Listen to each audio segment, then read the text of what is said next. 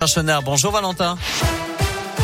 Bonjour Nicolas, bonjour à tous. À la une de l'actualité, Emmanuel Macron a dénoncé hier des crimes inexcusables pour la République à l'occasion d'une cérémonie officielle pour les 60 ans du massacre d'Algériens le 17 octobre 1961 à Paris sous l'autorité du préfet de police Maurice Papon.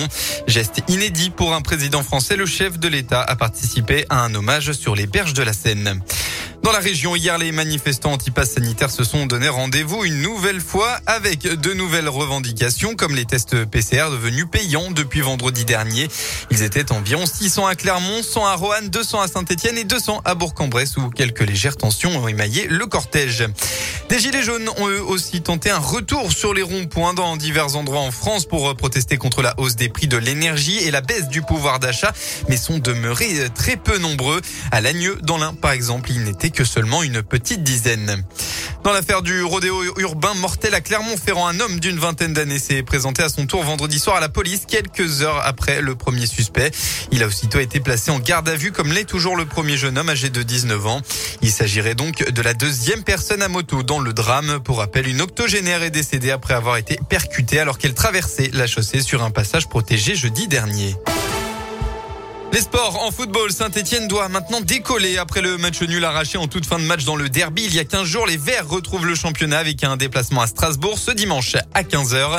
Si ce point obtenu face à l'OL a permis de travailler un peu plus sereinement pendant la trêve, elle n'a pas changé la position du club au classement. Les Verts sont toujours bons derniers, Anthony Perel. Oui, Valentin, c'est le constat après un quart du championnat. Autre donnée importante, Saint-Etienne n'a toujours pas gagné cette saison. Pire encore, le dernier succès en compétition officielle remonte à une éternité, à savoir le 9 mai dernier, c'était face à Marseille. Plus de 5 mois et 11 rencontres ont été jouées depuis. Oui mais voilà, le derby est passé par là et les promesses entrevues face aux voisins et rivales lyonnais doivent se confirmer et se matérialiser d'un point de vue comptable. Ce choc face à l'OL, on le prend comme un match déclic à la SS.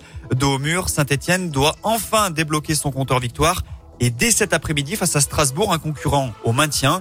Et pour cela, il faudra un peu plus de justesse technique, avec en moyenne plus de 21 contrôles ratés par match. La SS est la pire équipe d'Europe dans ce domaine.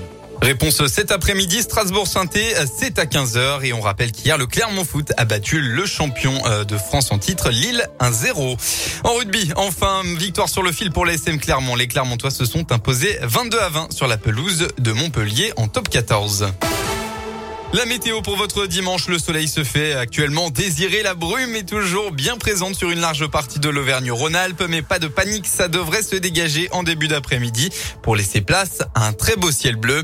Côté température, eh bien, vous aurez au maximum de la journée entre 14 et 18 degrés. Bon midi à tous à l'écoute de Radio Scoop.